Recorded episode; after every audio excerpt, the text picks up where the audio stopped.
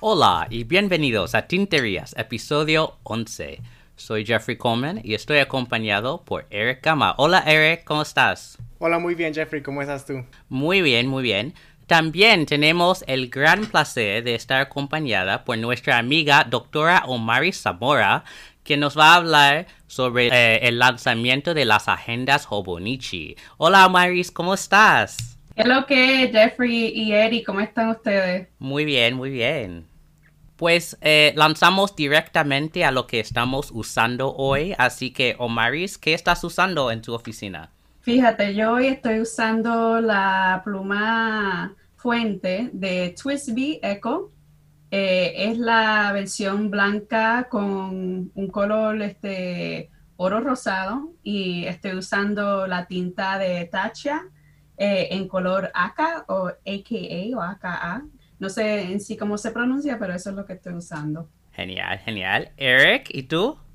Yo estoy usando mi bellísima Sailor Pro Gear eh, Shikiori, que la estoy usando porque me gusta mucho escribir cartas y anoche escribí una carta para una amiga en Singapur.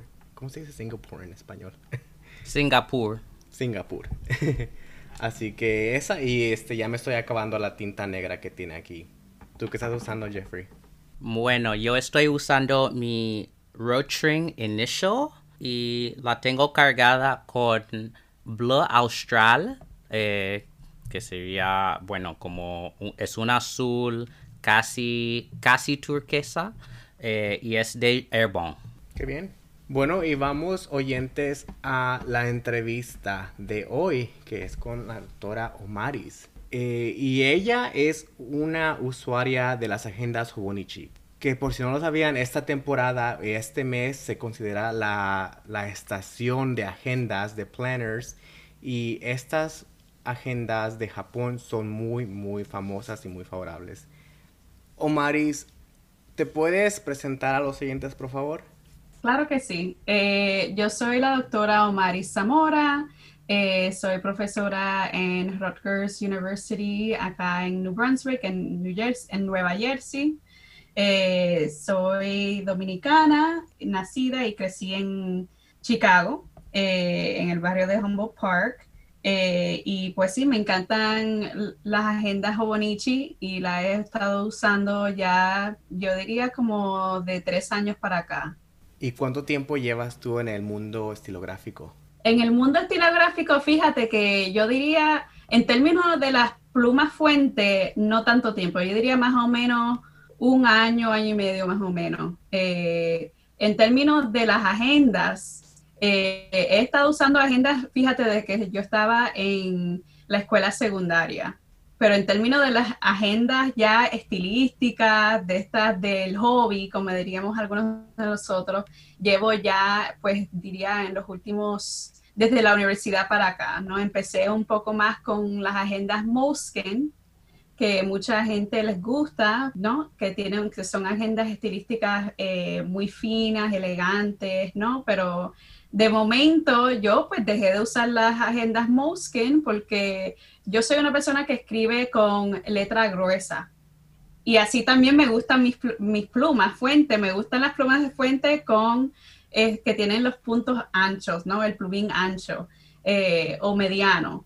Entonces las Moleskine, pues aquellos de nosotros que escribimos con la letra un poco más gruesa, las Moleskine como que no se adaptan muy fácilmente para aquellos que tenemos las letras un poco más grandes. Sí. Y ahorita mismo, ¿cuál es tu pluma y tinta favorita? Uh, esa es una buena pregunta, fíjate. Eh, actualmente, tú sabes que yo voy por temporada, yo sé de esa personas que soy de fiebre. Nosotros decimos en el Caribe, decimos, no sé si en México dicen, tú tienes fiebre, tú compras algo nuevo y de momento ya lo quieres usar desde el momento en que lo compras y lo usas y lo usas y lo usas hasta que consigues algo nuevo. Y ya cuando consigues algo nuevo, sigue ahí, tienes con la fiebre, ¿no?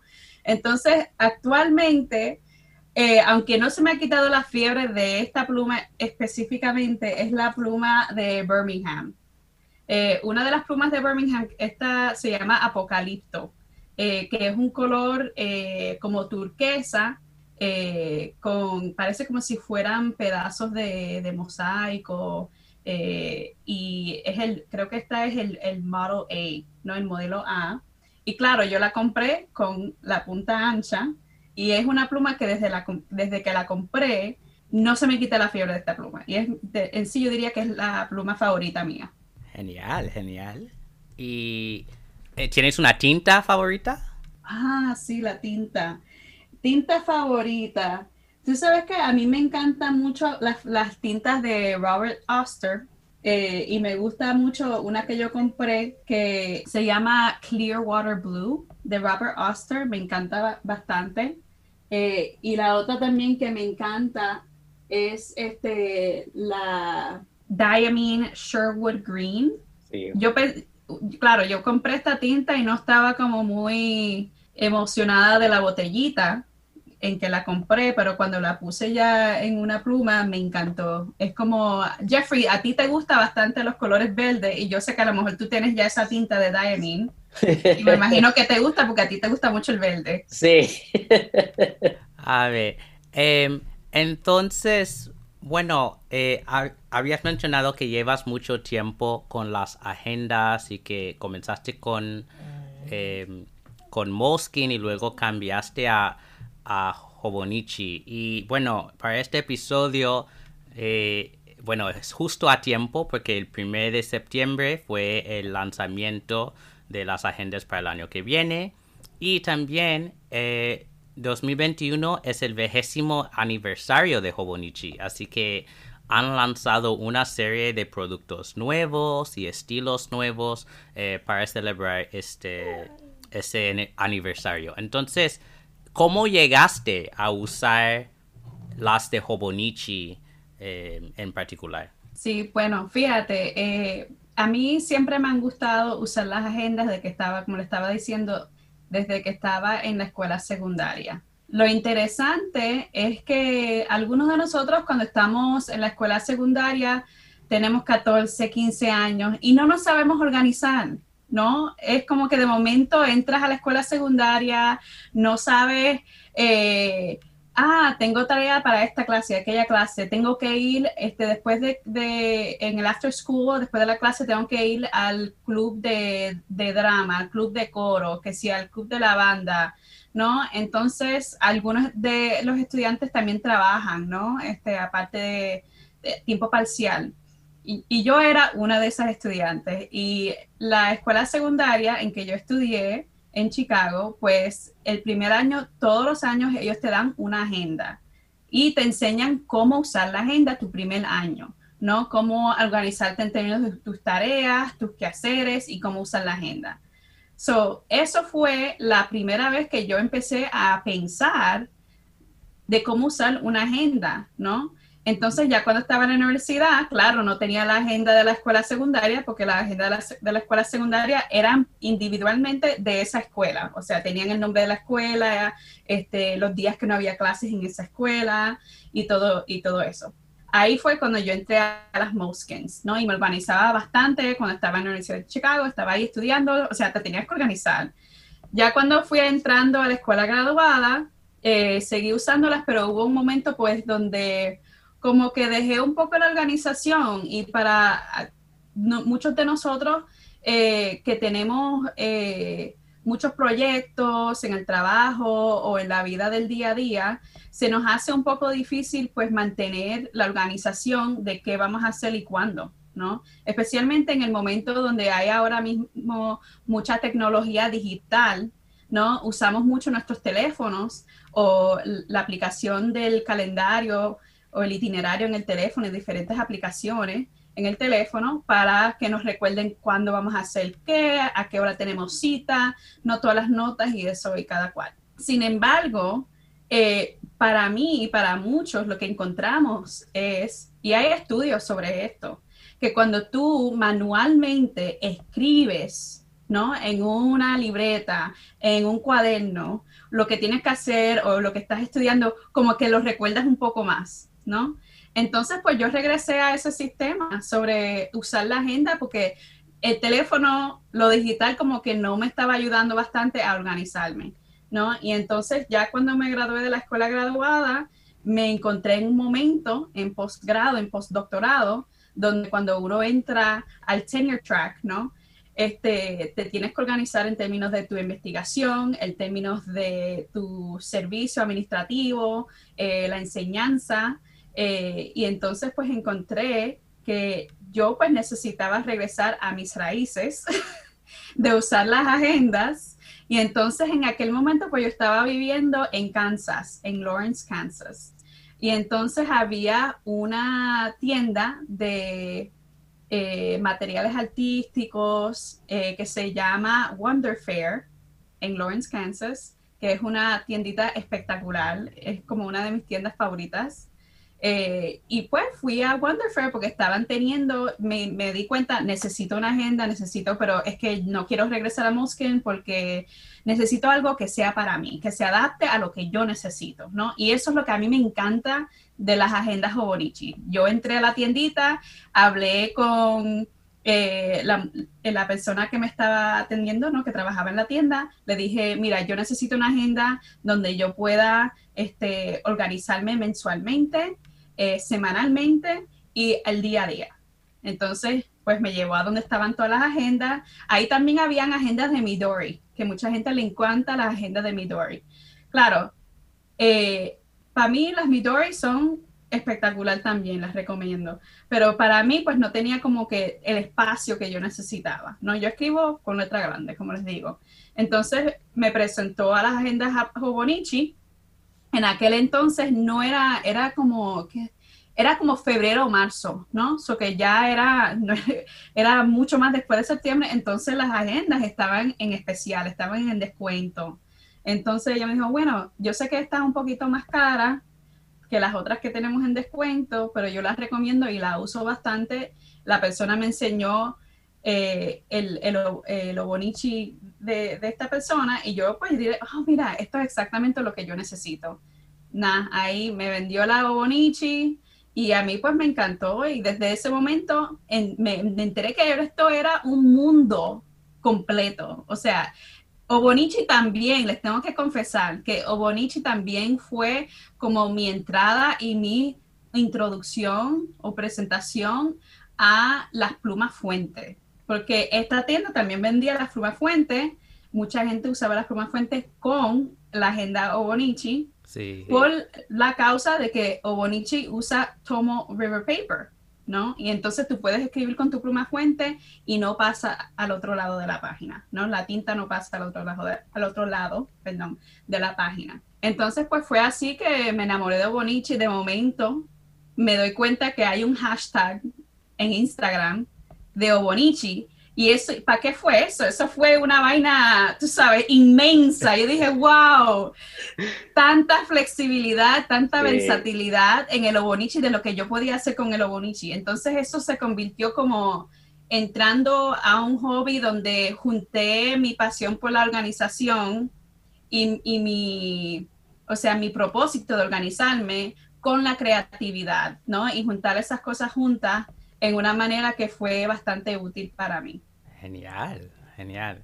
Eh, y entonces, bueno, obviamente usas plumas fuente, pero ¿qué más usas dentro de tu Obonichi? ¿Rotuladores, eh, sellos, eh, washi tape, todo? De todo, fíjate. Yo pues le he mostrado a veces a mis amistades, a mí me encanta, por ejemplo, en las páginas de semanas o, las semanales y también las páginas de a diario son las páginas donde yo más creativamente me expreso. So, por ejemplo, me encanta usar los washi tapes en los dos eh, para, eh, sea para decoración o sea para dividir ciertas secciones en la página. Eh, me encanta usar los stickers. uso bastante stickers, no sé ni cómo se dice eso en español me encanta usar también, este, he, empezado a imprimir fotos, porque lo que noté del primer Hobonichi que tenía a este, o el otro, el que estoy usando actualmente, es que yo me quedé con el Hobonichi del año pasado, porque de momento de la manera que Obonichi tiene su, su, mercado, ¿no? Y de la manera que te venden el Obonichi, es decir, que este es un libro sobre la vida, ¿no? This is a life book. Life book es lo que le dicen.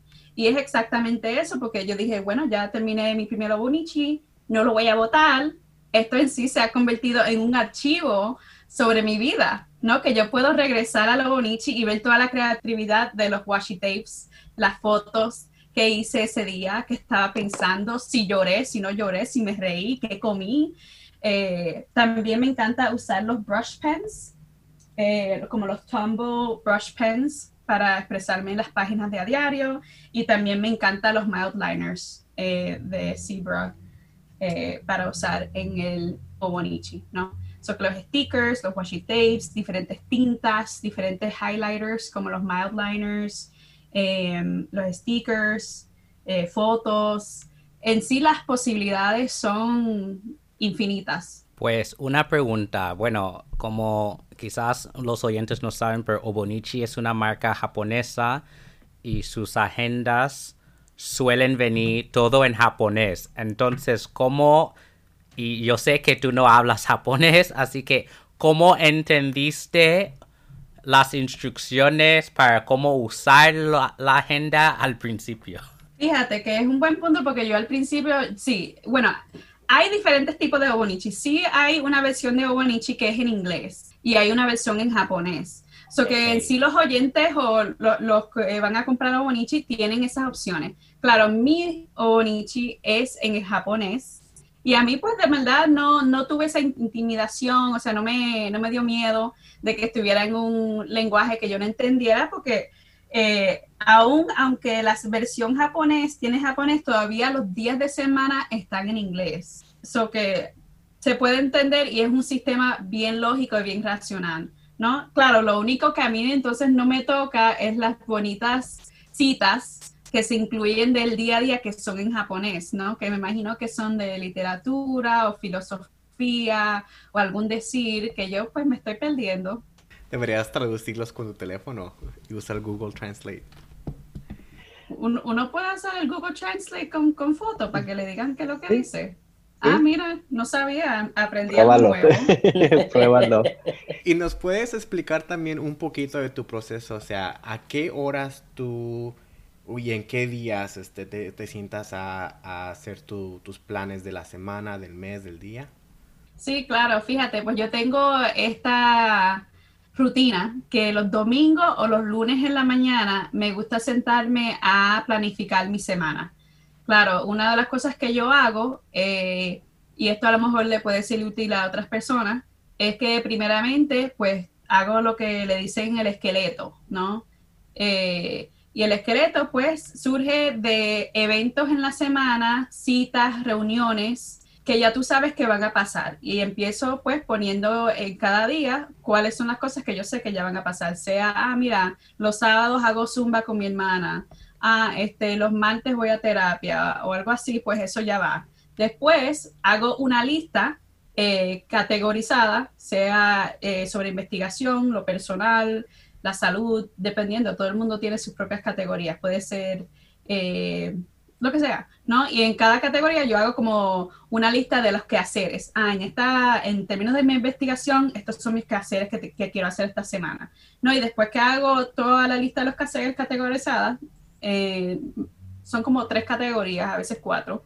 Entonces, pues voy poniendo en la semana cuándo voy a hacer esa cosa específica, ¿no? Y a veces uno se da cuenta, mira, creo que tengo estoy de, demasiado ambiciosa, quiero hacer como demasiado esta semana, yo sé que no lo voy a poder hacer y empiezo pues a quitar cosas de la semana, ¿no? Y a, darle prioridad a las cosas que yo sé que llegue el fin de semana, yo quiero sentirme que hice estas cosas importantes, ¿no? Eh, lo mensual, ¿no? La página mensual que incluyen todas las Obonichi incluyen una página mensual. Creo que con la excepción de la, la, agenda Obonichi de, las semanas, ¿no? El weeks. Eh, con los mensuales, yo personalmente uso las páginas mensuales para eh, estar pendiente de mis cuentas, ¿no? Ah, hay que pagar la electricidad este día, hay que pagar el cable este día, ¿no? Y así me organizo financieramente, ¿no? Y voy ahí mirando, ah, mira, tengo estas cuentas de crédito que me quiero, que quiero eliminar, ¿no? Y entonces, pues las mensuales las uso así, las semanales las uso así, las semanales es algo cada semana, cada domingo, lunes, eh, me siento con eso, ¿no? Y entonces las de a diario, pues trato de usarlas a diario, ¿no? Sea para tomar notas sobre alguna reunión eh, o notas o cosas que hacer para ese día relacionadas a mi enseñanza o mi investigación o cosas personalmente que tengo que hacer, ¿no? Y también cuando no, no las uso tanto para eso, las uso para eh, como, como diario, ¿no? Y a través de los años, mi mentalidad de cómo se hace el diario, ¿no? El journaling, ha cambiado bastante, porque yo antes pensaba que el diario o el journaling solo se podía hacer de una manera muy tradicional, ¿no? Querido diario, pasó esto, el clima está horrible, o sea, lo que sea, ¿no? Pero en, los últimos años pues he cambiado porque a veces uno no tiene tiempo como para escribir todo y solo quiere expresarse, ¿no? Y el diario es algo creativo, o sea, a veces yo hago bullet points, ¿no? Puntitos, pasó esto, pasó aquello, comí esto, día terrible que se acabe ya, ¿no? y puedo usar mis, mis brush pens de Tumble o puedo usar los highlighters de, de Zebra, los mildliners, como le dicen, los stickers, las fotos, ¿no? Entonces, Obonichi, como las páginas de a diario son tan grandes y tan versátiles, te da esa flexibilidad de pensar esa página en la manera que tú la quieres pensar. Eric, yo sé que tú haces este, páginas de a diario, ¿no? Y tus spreads son lindísimos, o sea, yo, pues tú me inspiras a mí, porque yo digo, un día yo voy a hacer un spread en mi Obonichi que se parezcan a las de Eric. no, bueno, pues, sí, muchas, muchas gracias, Omaris, pero el mío es diferente porque la verdad yo no escribo diario, se me hace también tanto, es como un quehacer, que a veces que hoy no siento, no, no tengo ganas de escribir, pero sí tengo mis, mis páginas ya arregladas para cuando tenga tiempo, cuando yo quiero hacer tiempo, cuando me sienta inspirado, ahí voy a mi cuaderno. Pero muchas gracias. Pues lanzamos a hablar un poco sobre lo que está, se está lanzando ahorita de Hobonichi, ¿no? La colección de 2021. Em, y bueno, yo sabía muy poco de Hobonichi, además de sus agendas, pero es que tienen fundas, tienen bueno, vende de todo. Es que hay una lista interminable de accesorios para Obonichi que ni había pensado. Eh, para mí es un poco agobiante, la verdad. Pero yo, creo que da mucha, eh, mucha creatividad a todos, ¿no? Si, quieres una funda de, tela o de cuero o de plástico, hay todas esas opciones. Eh, también tienen reglas y hay como cosas donde se puede medir y hacer sus líneas muy rectas. Es que hay de todo. Em, pero hablando de las agendas mismas, pues lo que veo aquí en la página de Hobonichi es que hay seis tipos diferentes. Yo acabo de comprar mi primera Hobonichi porque la quiero intentar y yo compré la la cousin o el primo, digamos, eh, en el tamaño A5. Porque igual que tú, Omaris, bueno, A5 me gusta ese tamaño mucho y también yo quería tener la vista anual, mensual, semanal y diario en la misma agenda. Yo creo que yo he estado usando Leuchtturm por muchos años, ¿no? Con, bueno, los puntitos eh, en forma bullet journal. Pero yo creo que lo que no me gusta de ese sistema es que requiere mucho tiempo para diseñar la página antes de escribir. Entonces, si Jobonicho ya ha hecho todo el diseño, yo simplemente puedo comenzar a escribir y esto me ahorra un poco de tiempo. Pero yo estaba viendo, ¿no? Hay esa versión Weeks creo que Eric, tú ibas a comprar o ya has comprado. Así que, ¿por qué, por qué decidiste Wix? Sí, mira, este, yo decidí en Wix porque la verdad todas las opciones eran too much, o sea, eran eran tantas opciones que no yo, no, no, yo no podía, yo no sabía qué decidir o, no sabía muy bien la diferencia y lo quería comprar ya al instante, así que no, no me di tiempo para investigar qué, qué agenda hace qué. Pero este, lo que me gustó de la versión Weeks es que es el mismo formato, el mismo tamaño que el Traveler's Notebook al que ya estoy acostumbrado. El cuaderno que uso no es, no es de la marca Traveler's Notebook, es de Franklin Christoph, pero es la misma medida. Y solo para probar, pues se me hizo bien y lo compré con una cubierta de Sean Tan, que es un artista australiano. Y él ilustró un libro que se llama The Arrival, que se traduce a la llegada y habla de la inmigración, que a mí me gustó mucho. El libro no tiene nada de palabras, son puras ilustraciones, muy bonito. Em, así que estoy muy emocionado. Creo que me llega esta noche, si no mañana en la mañana. Genial. ¿Y tú, Omaris, cuál usas? Fíjate, yo empecé con la Bonichi Techo Cousin o Primo eh, A5 y todavía sigo con esa versión y todavía no he comprado mi Bonichi del año que viene, la del 2021, pero ahí vamos, ¿no? ¿Tú eres una de las personas que usa varios cuadernos a la misma vez o solamente uno? Fíjate que yo soy esa persona que me quiero convertir en una persona que use múltiples agendas porque me encantan tanto. So que actualmente yo estoy pensando comprar la cousin ¿no? O el primo, eh, para, o sea, usarla igual como la estoy usando actualmente y comprar la Wix para hacer, eh, tener intenciones día a día, ¿no? Porque ahí tú puedes ver, ¿no? Que la Wix es un poco más pequeña y como a mí me gusta escribir grande, pues por eso la Wix pues como que no me acomoda bien. Pero lo que a mí me gustaría hacer es poder levantarme cada día y decir, hoy yo quiero sentirme concentrada, ¿no? Y escribir la palabra ese día concentrada, para que al final del año yo pueda mirar y decir, mira, estas fueron mis intenciones cada día este año. Eh, y es algo lo que yo que, que, lo quiero hacer. Me parece muy bello esto. Sí, es una muy bonita idea. Bueno, en, para los oyentes, en términos de precio de estas agendas, em, bueno, yo sé que eh, la Hobonichi Cousin cuesta más o menos 50 dólares. Entonces es una agenda un poco costosa.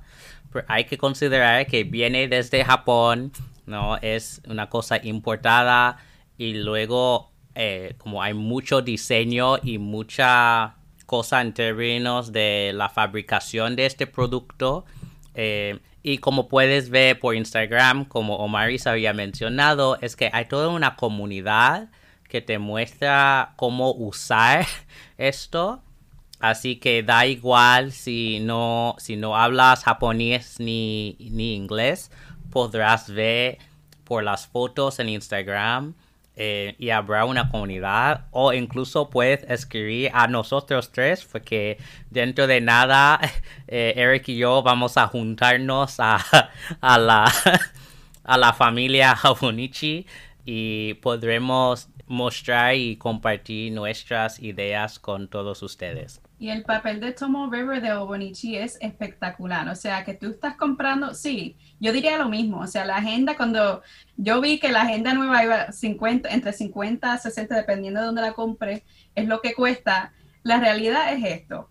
Tú estás comprando una agenda que tiene un papel de alta calidad ¿no? El papel es un poco finito y tú piensas, ah, a lo mejor se va a correr la, tinta. No, es un papel que no se corre la tinta, es una agenda fabulosa, versátil, fácil de usar.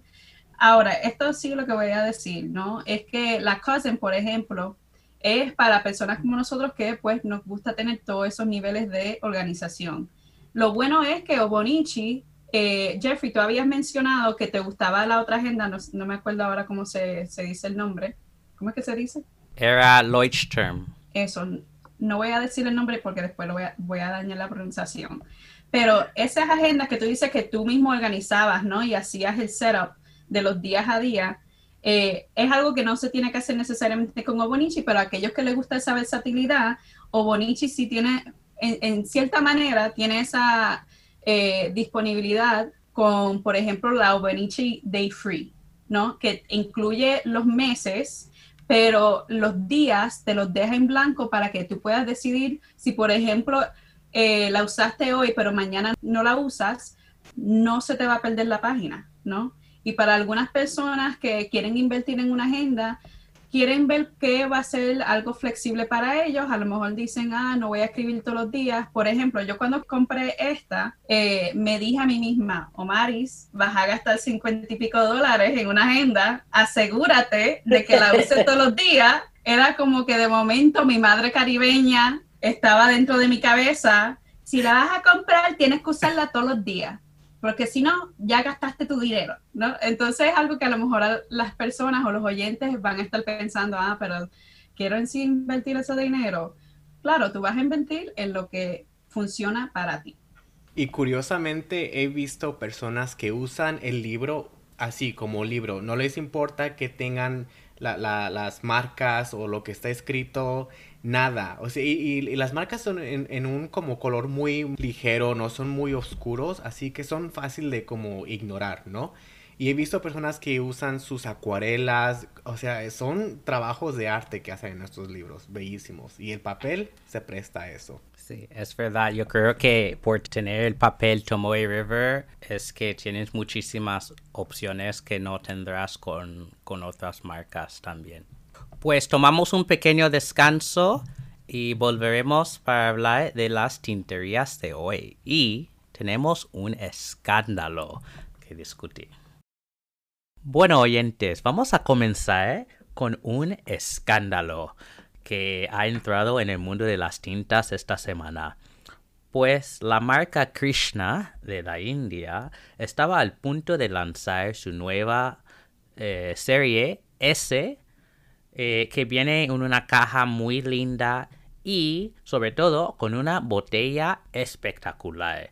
Eh, parece una de esas botellas de vidrio que ves en un laboratorio eh, de química. Y resulta que el diseño de la botella no era original. Y sabemos esto porque los que crearon este diseño Gecko Design de Taiwán lanzaron toda una campaña en contra de Krishna por copiar su diseño. Y puedes ver esto, o bueno, podrías haber visto esto en Facebook e Instagram. Así que hace unos días eh, los del departamento de marketing de Krishna publicaron una explicación de lo que había pasado. Resulta que Krishna había comprado las botellas de un vendedor en China que les había prometido que esas botellas eran su diseño y eran una botella genérica que estaban vendiendo a muchos clientes. Obviamente eso no era la verdad, así que Krishna ha tenido que retraer todas las botellas y órdenes que se había pedido de diferentes tiendas alrededor del mundo y ahora mismo ellos están trabajando con Gecko Design para poder usar eh, este diseño de botella. Pues para mí este me resulta una situación muy triste, eh, me da mucha pena porque era una situación muy pública que todo el mundo estilográfico podía ver eh, pero yo creo que al mismo tiempo los de Krishna habían respondido de forma muy buena y que han admitido que cometieron un error y van a resolver el error. Y bueno, otra cosa, la tinta en sí, que se llama paqueza, es un azul con muchísimo sheen, que es la tendencia de Krishna eh, sobre todo. son muy famosos por sus tintas de Sheen. Así que, Eric, eh, ¿qué piensas de este escándalo? Y luego pasamos a Omaris. Sí, mira, yo pienso que, bueno, desafortunadamente es una situación muy eh, triste, como dices, y embarazosa para la compañía, porque, you know, esto pasó y no puede salir la tinta a la fecha que se había prometido, ¿verdad? Eh, y muchos de nosotros estábamos muy ansiosos por esta tinta, por el frasco. La botellita está lindísima, es, se me hace muy innovadora, es muy especial y este es, bueno, muy mala suerte de que les haya pasado esto y no puedan venderla. Omaris, ¿qué piensas?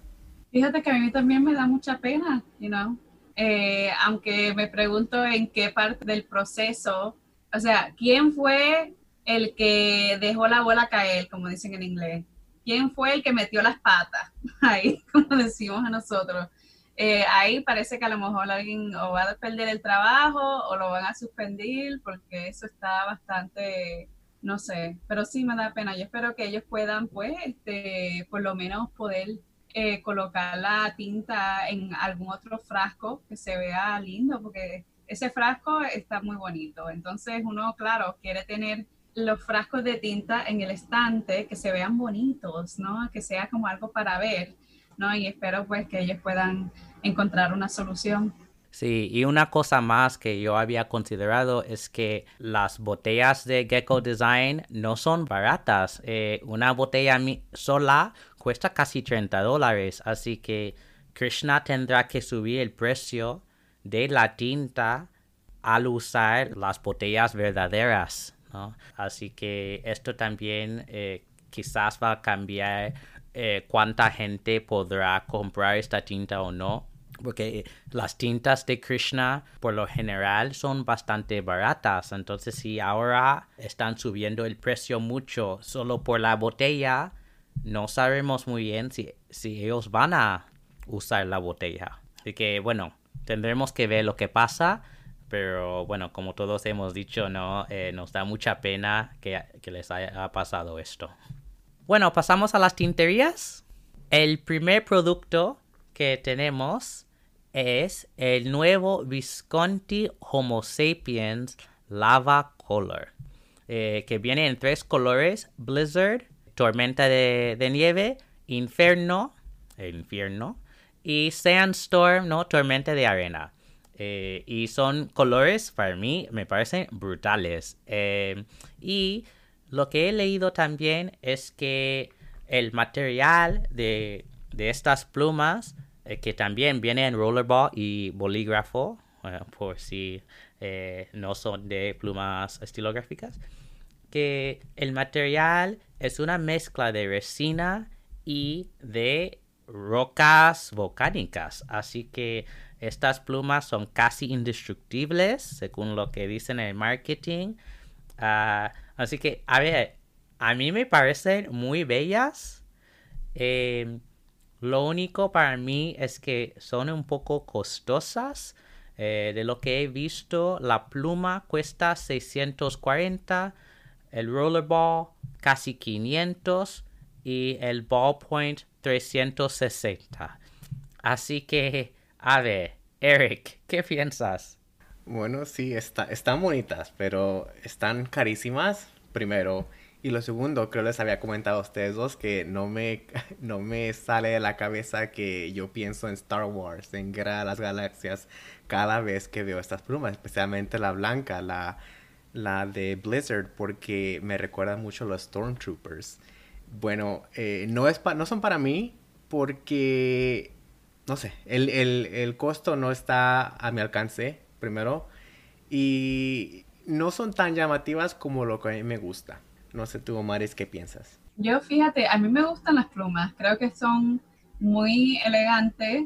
Eh, me gusta especialmente la amarilla o, bueno, ellos dicen tan, eso es más como un amarillo que es la de, tormenta de arena y la roja que es la de inferno.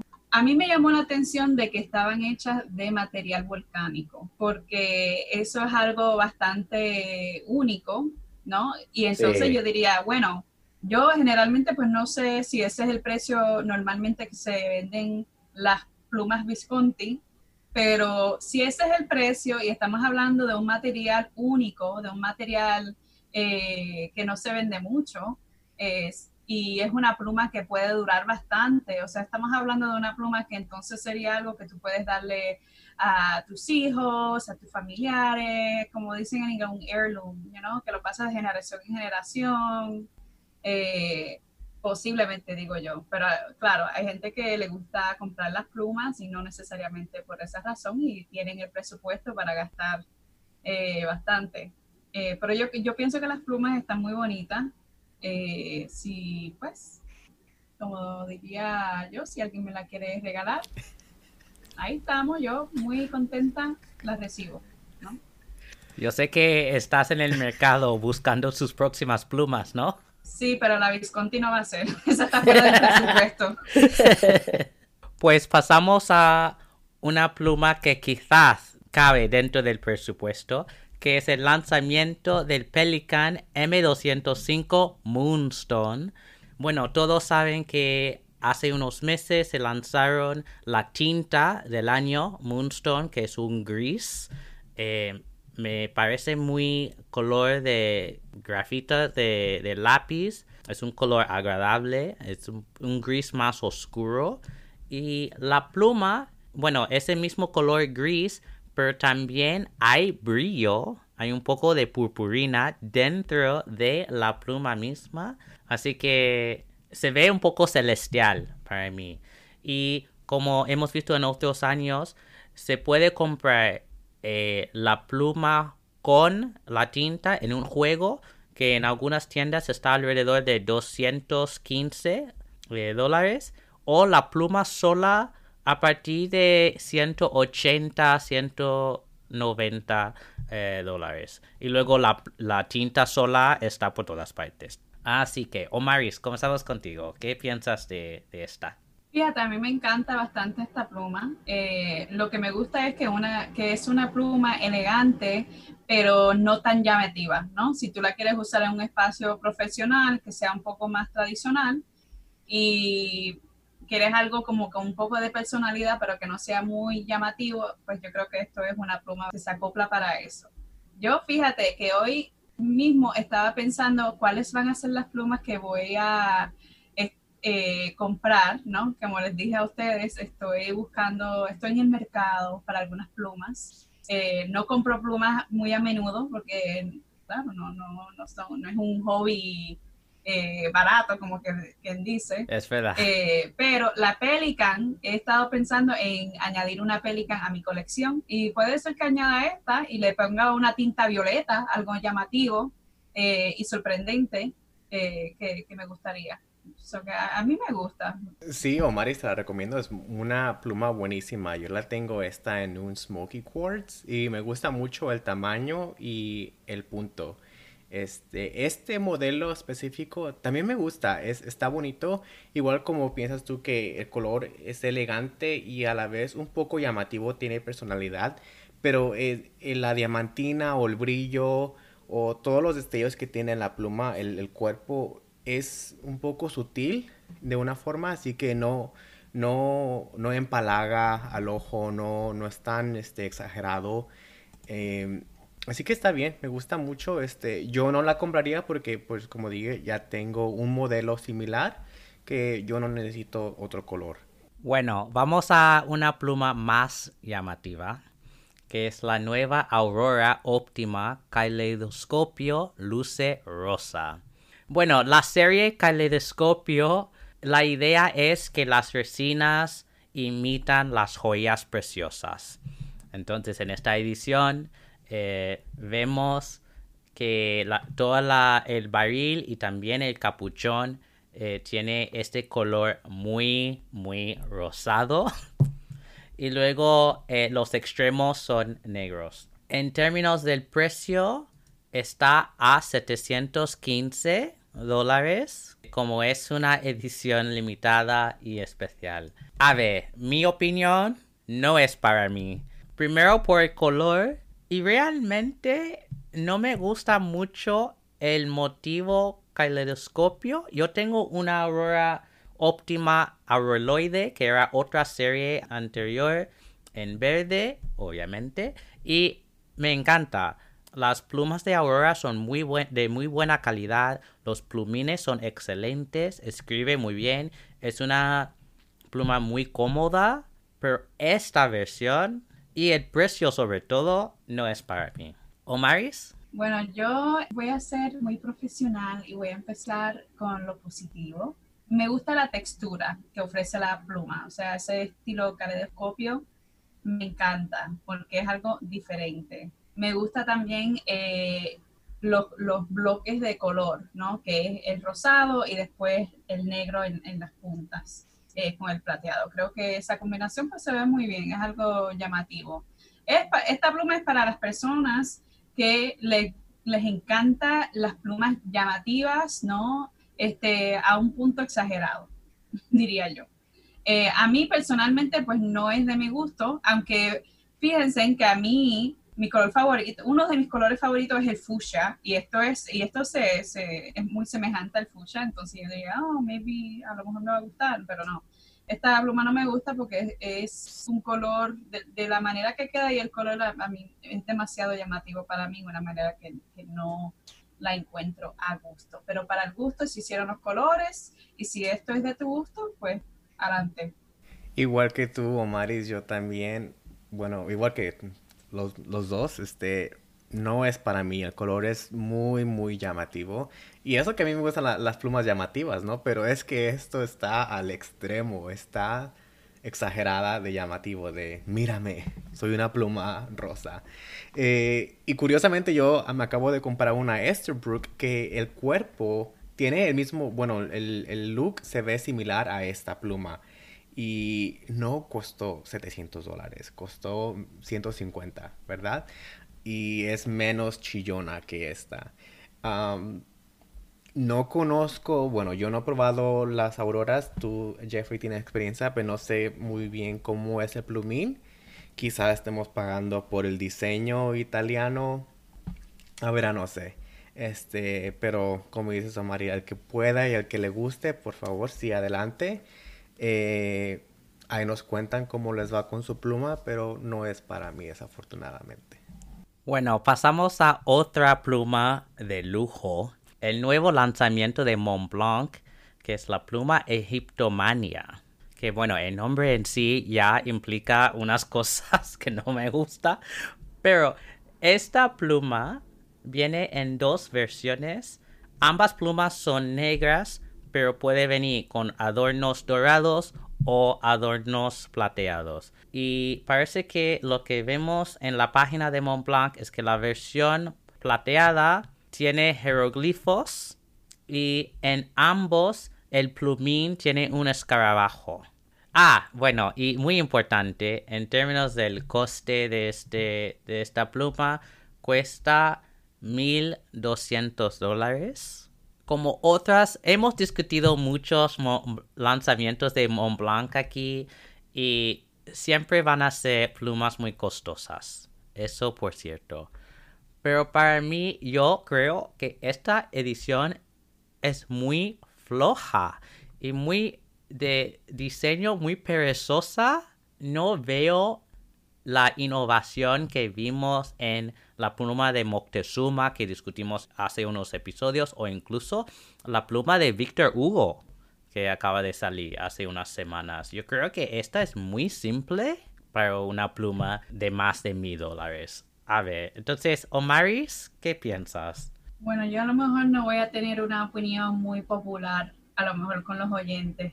Posiblemente, posiblemente no. Pero fíjate que yo me enteré de la pluma de Montezuma fue por escucharlos a ustedes y me dio curiosidad de verla. Entonces yo me metí al link a ver qué, qué tal es esta pluma, porque eso suena como un poco, eh, ¿no? Yo dije, este, invitaron diseñadores este, de esa área de Latinoamérica a colaborar, este, o sea, ¿no? Este, y cuando vi esta pluma, yo nada más me quedé como que otra vez, de momento, aquí está Mont Blanc, como tú dices, Jeffrey, le montaron ahí los jeroglifos a la pluma y ¡pla!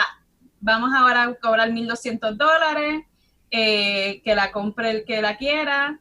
Eh, y en términos del mercadeo es un poco, bueno, no un poco, pero es problemático para mí, eh, porque parte del mercadeo de ellos es decir, ah, que la egiptomania, la colección de egiptomania va a redespertar el espíritu de la exploración. Y nada más me quedé así como que, wow, qué lenguaje tan colonizador. ¿No? Y, o sea, el mercadeo y en términos de la pluma y lo que hacen, no sé si esto es parte de su patrón, es algo que es parte de la apropiación cultural. Eh, y pues yo, yo no compraría la pluma primeramente por la apropiación cultural, al menos que ellos digan, ah, no, tenemos estos diseñadores que son de Egipto, o todo el dinero que vendamos de estas plumas, las vamos, el dinero lo vamos a donar a una organización eh, de personas de esta cultura, algo, ¿no? Porque si no es como que tomar la cultura de alguien y la vamos a vender y la va a comprar quien quiera, y, pero el, o sea, el dinero no se va a beneficiar de nadie que, que sea de, de esta cultura en particular. Entonces yo no la compraría por eso, pero también tampoco la compraría por el precio que está Imagínense, si 300 y 700 dólares están fuera de mi presupuesto, claro que 1.200 dólares va a estar fuera de mi presupuesto. Para algunos de nosotros eso es igual que, que su renta o que su alquiler o que su hipoteca. Es verdad. o la mitad, o la mitad de la hipoteca, dependiendo de dónde estén viviendo los oyentes. Eh, pero sí, no, esa pluma está, esa gente se está pasando. Sí. Eric. Sí, miren, empecemos con, el mercadeo de esta pluma. El, mercadeo está bellísimo, que sabemos que es lo que estamos pagando cuando estamos comprando una tinta o una pluma de, de Mont Blanc. Eh, las fotos están, o sea, geniales, están de lujo. Las, las plumas se ven bellísimas. El precio, como dicen ustedes, no le va. Yo, como dijiste antes, Jeffrey, el nivel de esta pluma a la de Victor Hugo, que tenía tanto detalle, bellísimo, no es el mismo. Aquí nada más le pusieron el escarabajito en el clip, le montaron el nombre de Mont Blanc y ya. Y a la otra le pusieron unos jeroglifos. A mí hasta la, la que es totalmente negra se me parece a una Y Studio y me van a crucificar, pero ah, la verdad es que no tiene el nivel de, de, diseño, no es innovador, no es nada especial para andar pagando 1.200 dólares. No es para mí, voy a resumir. no, estoy totalmente de acuerdo. Es, es fuera del alcance en términos económicos, pero también en términos de diseño. Es que se han pasado. sí. A ver, vamos a algo mucho más económico, que es el lanzamiento de Pelican de su tinta rosada de la serie 4001. Esta serie es, la serie básica de tintas Pelican. Eh, son muy económicas eh, los colores que existen ya puedes comprar una botella por 10 dólares. Eh, también hay en cartuchos. Entonces, rosado era uno de los colores que solo podías comprar en cartucho hasta ahora mismo. Entonces, le han lanzado el rosado en botella que va a salir en octubre. A mí me parece genial. Eh, no es un color que yo compraría. Que yo sepa, yo no, no he usado mucho tintas rosadas. Pero yo sé que las tintas de Pelican son de muy buena calidad y funcionan en, muchas plumas, etc. Así que eh, para los que son fanáticos de tintas rosadas, pues hay que comprar. Eric? Eh, sí, mira, estoy ansioso por ver una reseña de cómo se ve esta tinta. Eh, que la verdad, ahorita solamente nos están enseñando el frasquito con la tinta volando. Pero como sale en octubre, me estaba preguntando, y por el color, me estaba preguntando si van a hacer algo con el cáncer de seno, porque es muy similar a esa, a esa, a ese proyecto, ¿no? Eh, que no han mencionado nada, así que no sé si soy solo yo tratando de conectar muchas cosas. pero no sé, se ve muy bien este, una adición a las tintas. ¿Qué piensas, Omaris? Eh, fíjate, yo pues me alegra que ahora tengan esa tinta disponible en frasco. Eh, yo me pregunto cuál, qué es lo que da esa influencia de decir, ah, este, la, normalmente la vendemos en cartucho. Fíjate, vamos ahora a ponerla en frasco para que las personas puedan tener más acceso. Que se puede usar esta tinta ahora, pues se puede usar en diferentes sistemas de carga. Que ahora es, pues, si a aquellos que les gusta la tinta, pues la pueden comprar. Yo lo que encontré que es un color eh, muy semejante al fuchsia rosado, que a mí me encanta, eso que posiblemente sería una tinta que yo compraría, especialmente el precio está muy bueno. Bueno, el próximo producto también es bastante asequible económicamente. Es el lanzamiento de Platinum de el décimo aniversario del modelo Plaisir, parte de la serie de plumas entrantes, ¿no? Que tenemos la Preppy y luego el Prefonte y luego Plaisir. Entonces hay tres colores distintos, Country Sunshine, Venus Belt y Morning Glow. Y son muy distintos de los Plaisir del pasado. Las Plaisir siempre eran colores lisos. Por ejemplo, yo tengo la verde. Y en este caso, cada uno tiene un tono gradiente. ¿no? Entonces, eh, Country Sunshine, los extremos son amarillos y se hace más y más verde. En el caso de Venus Belt, comienzan con azul claro y se hace más y más rosado. Y el último, Morning Glow, comienza con extremos anaranjados y se hace más y más roja, digamos. Saldrán al finales de octubre y el precio está alrededor de 20 dólares, que es lo que es lo normal eh, para, esta, para esta pluma. Así que, Omaris, ¿qué piensas de esta, esta serie? Fíjate, a mí, yo, para mí, yo tengo un espacio muy tierno en mi corazón para las plumas Platinum, porque mi primera pluma fuente fue una Platinum Preppy. Y todavía actualmente es una pluma que me encanta bastante, ¿no? Aunque Jeffrey me dice, no, ya tú estás muy madura para estar usando Platinum Preppy. Ya te, ya te graduaste. Pero siempre, siempre regreso esa pluma. Entonces, como no he probado otras plumas Platinum, me encantaría probar una de estas. O sea, yo no puedo ni escoger cuál de las tres me gusta, porque me gustan todas. Especialmente la Country Sunshine. Eh, pero en sí me gustan todas, porque puedo imaginarme que un día me esté con, con un molde, ah, mira, Country Sunshine hoy. O un día esté más relajada, ah, quiero usar la cintura de Venus. Eh, y algún día pues me sienta más como colorida y con mucho sol y diga Morning Glow. Hoy es Morning Glow. Eh, creo que el precio está muy bien por, lo que me he enterado, entonces ¿a qué? se pueden comprar las tres si uno quiere. Sí, pienso igual que tú, Maris. A mí, la verdad, me encanta mucho el Morning Glow. Es este, un color para mí muy bello. Me gusta cómo tiene como colores eh, duraznos entre el amarillo y el, y el rojo. Eh, muy bonita, la verdad, las tres están muy bien. Me gusta el efecto. Nunca, bueno, yo que me recuerden no había visto algo similar así. y sí, están muy, muy accesibles. 20 dólares Vayan, vayan y que esta sea su primer pluma que se compren si quieren empezar en el hobby. El penúltimo que tenemos para hoy es la nueva 1911 Pirate's Life de Sailor, ¿no? La vida del, pirata. Esta pluma es de un color amarillo aunque en las fotos se cambia mucho dependiendo de la luz que hay Así que a veces se ve más dorado, a veces se ve más como color mostaza. Entonces hay, mucha confusión en cuanto al color, pero sabemos que es amarillo. Y viene con eh, adornos dorados. Eh, viene en ambos tamaños. El estándar que cuesta 275 y luego el, eh, la grande que cuesta 390.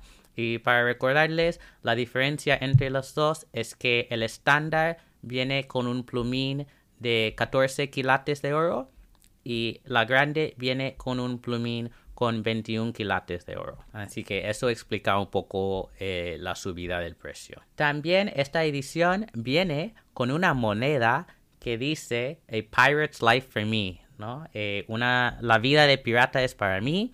Y en medio de la moneda hay un plumín de Sailor y que lleva dos espadas cruzadas detrás que me parece muy gracioso eh, como un regalo junto a esta pluma.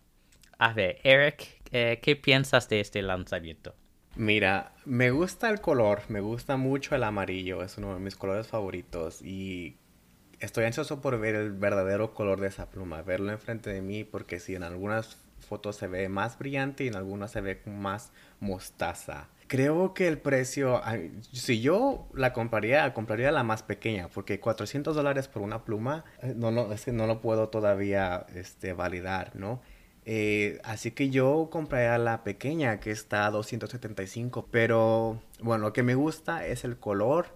Me hubiese gustado ver, no sé, un pushing del concepto del pirata, no sé, adornos en otros colores o algo diferente porque eh, la verdad yo pondría esta pluma con toda la colección de plumas que tiene Sailor y no yo no pensaría oh esa es la pirata por ser amarillo verdad eh, a cambio que la de Wicked Witch la de la bruja malvada del oeste es un color tan diferente no es púrpura con, con negro y se ve el concepto de una bruja no eh, pero esta no no me jala el concepto de pirata.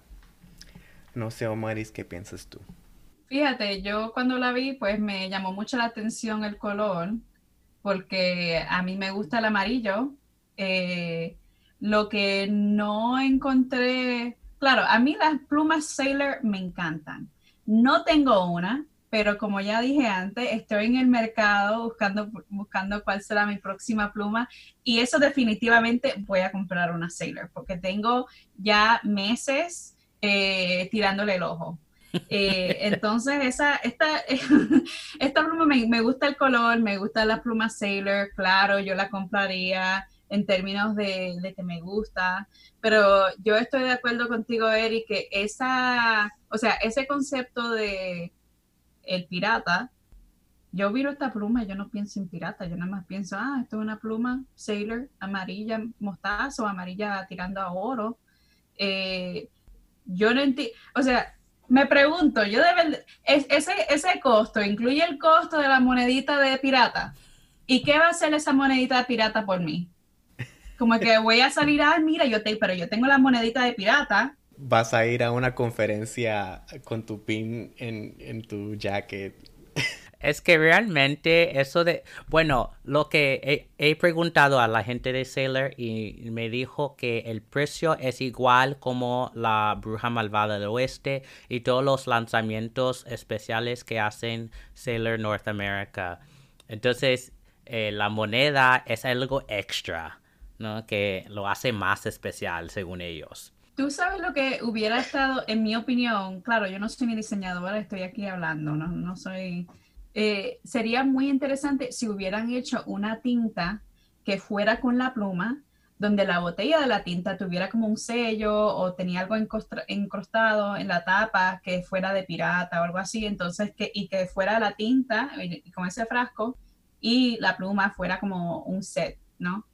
Que ahí entonces pues puedes un poco más con ese concepto del pirata, pero sí, me gusta la pluma, el concepto del pirata está un poco raro y, y es más en la foto de, Instagram, tiraron ahí como un ganchito, un ganchito de pirata. Pero el ganchito se ve como si fuera un ganchito, o sea, de, que se tiene alrededor de la casa. Sí, ese gancho, el gancho, a ver, había mucha discusión sobre esa foto de Instagram porque el gancho, yo entiendo lo que querían demostrar, pero eso es un gancho ese de cualquier ferretería, así que no es gancho de pirata. A ver, y estamos acercándonos a Halloween. Hay disfraces de pirata por todos lados. Alguien podría haber salido a la tienda a comprar algo de pirata para usar. Así que eso para mí es lo más chistoso de todo el marketing de esto. Porque realmente es que alguien no hizo bien su tarea. Bueno, pero estamos en cuarentena y a veces hay que ponerse innovador y creativo y usar lo que ya está en su casa porque muchos de nosotros estamos tranquilos y trancados y hay que usar lo que hay. Sí, quizás lo, lo, quitaron de la pared, ¿verdad? Y lo pusieron ahí en la mesa para tomar fotos. bueno, el último producto que tenemos para hoy es el lanzamiento muy esperado de Esterbrook de JR Pocket Pen o la, la JR. Eh, y esto es una reconceptualización de la pluma muy famosa de Esterbrook que era la J, ¿no? La J. Entonces la R quiere decir renacida, ¿no? Reborn en inglés. Viene en tres colores, Capri Blue, Carmine Red y Tuxedo Black. La azul, ¿no? Capri Blue, viene con adornos dorados y las otras dos vienen con adornos de paladio. En términos de precio, se ha lanzado a 140. A ver, a mí me parecen chulas.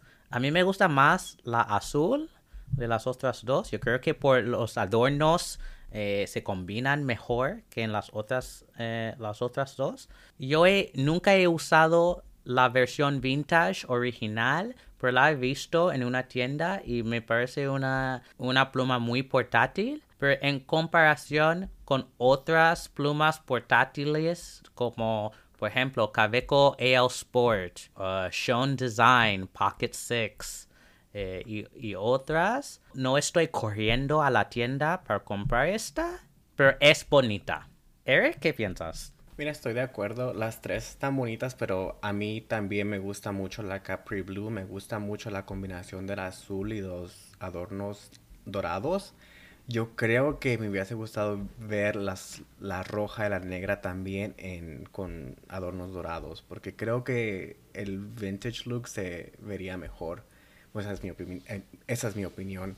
Para mí, el capuchón, bueno, no estoy enamorado de la pluma en total porque para mí el capuchón está muy grande. Eh, lo veo y no me gusta cómo se ve, la verdad. Me gusta cómo se ve más con el capuchón posteado. Y el precio también se me hace muy, muy alto. O sea, porque no, la verdad no sé qué es lo que estamos pagando. Bueno, sabemos que es una compañía estadounidense, ¿no? Y hacer eso, usualmente pagar por un producto hecho en Estados Unidos es más caro que uno hecho en otro país. No sé. ¿Qué piensas, Omaris? Yo estoy de acuerdo contigo, Eric, en términos de el capuchón está como muy cuadrado y muy este, como mi mamá diría, ordinario. Para alguna, bueno, para alguna gente les gusta así, pero para mí yo prefiero los capuchones eh, más redondos. Eh, pero para hay gente, para aquellos que les guste, pues yo creo que está muy bien. A mí también me encanta el color del Capri Blue o el azul Capri. Eh, creo que me recuerda mucho a escenas del mar, ¿no?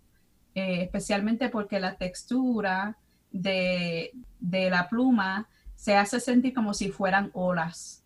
Eso que me gusta bastante el azul. Y me gusta la combinación del azul con el dorado. Que yo también pues pienso si hubieran tenido la el la, la negra, con dorado, se hubiera visto muy bonita también. Eh, la roja a mí pues es como que es muy llamativa eh, y el color está bonito, pero no necesariamente es para mí. Eh, pero sí, la Esterbrook, ustedes si tienen Esterbrook, díganme porque se ve como las otras plumas que tienen me, me gustan y posiblemente sea una que añada a mi, a mi shopping list, mi lista de shopping de, de plumas. Sí, bueno, y sabemos que al tenerla enfrente de uno, uno a veces cambia la opinión, que me ha pasado a mí, este, yo totalmente cambio de opinión en una de Harry Potter. Ah, así que a lo mejor teniéndola enfrente de ti, el capuchón no nos molesta tanto, pero sí. Y bueno, oyentes, vamos a la palabra de hoy, que hoy la palabra nos la dio Omaris y es vaina. Así que en Instagram, por favor, publique una foto de su escritura de la palabra junto con un dibujo o su interpretación de lo que significa con el hashtag escribir tinterías y etiquétenos en la foto. Para aquellos que no sepan lo que significa la palabra vaina, es una palabra que usamos bastante en República Dominicana. Eh, para vaina es una cosa, ¿no? Este, tú puedes decir, eh, quítame esa vaina de ahí, ¿no? Quítame esa cosa de ahí. O también se puede usar como una expresión, ay, qué vaina, ¿no? Es como decir, ay, qué cosa. Eh, y es algo muy coloquial. Eh, los colombianos también usan vaina en, de manera semejante. Eh, no es una palabra que uno usa necesariamente en un espacio profesional, aunque sí, porque es, es coloquial, no es una palabra mala, es solo es una palabra muy coloquial, ¿no? Bueno, es muy divertida la palabra y, bueno, yo he pasado tiempo en la República Dominicana y yo lo, había escuchado por todas partes, así que eh, eh, para mí es una palabra de mucho cariño también, ¿no? Que me recuerda de muy buenas memorias ahí. Bueno, oyentes, para cerrar este episodio tenemos un anuncio. La semana que viene tendremos a Gabriel Nieto de Midori, México, para hablar de la marca japonesa de papel. Así que envíen todas sus preguntas sobre Midori a nosotros y como siempre, si quieren preguntarnos algo, envíen un email a son.tinterias.gmail.com o mándenos un mensaje privado en nuestro Instagram son.tinterías. También eh, queremos dar las gracias a todos los oyentes que se han juntado a la iniciativa de Luce tu escritura. Eh, ya llevamos una semana en eso y ha sido un placer ver todo lo que eh, ustedes hayan escrito em, y publicado en Instagram. Así que muchísimas gracias por participar y que sigan participando y mostrando todo lo que están escribiendo. Entonces, oyentes, gracias por escuchar este episodio y muchísimas gracias a la doctora Zamora por juntarse con nosotros hoy. Pueden encontrar a Eric en Instagram, como siempre, como guion bajo, Ericama, guion bajo. Y Omaris, ¿dónde puede encontrarte la gente? Bueno, sí, mi Instagram es privado, pero si son seguidores del programa de tinterías o de Jeffrey o Eric, los acepto, no se preocupen. Eh, me pueden encontrar bajo, en inglés es Trill Shy, C-H-I, underscore dominicana. En español es Trill Chi, guion bajo dominicana. Muy bien. Y pueden encontrar a mí como Doctor Coleman 1102. Y recuerden, no hagan tonterías, sino tinterías. Chao. Bye. Hasta luego.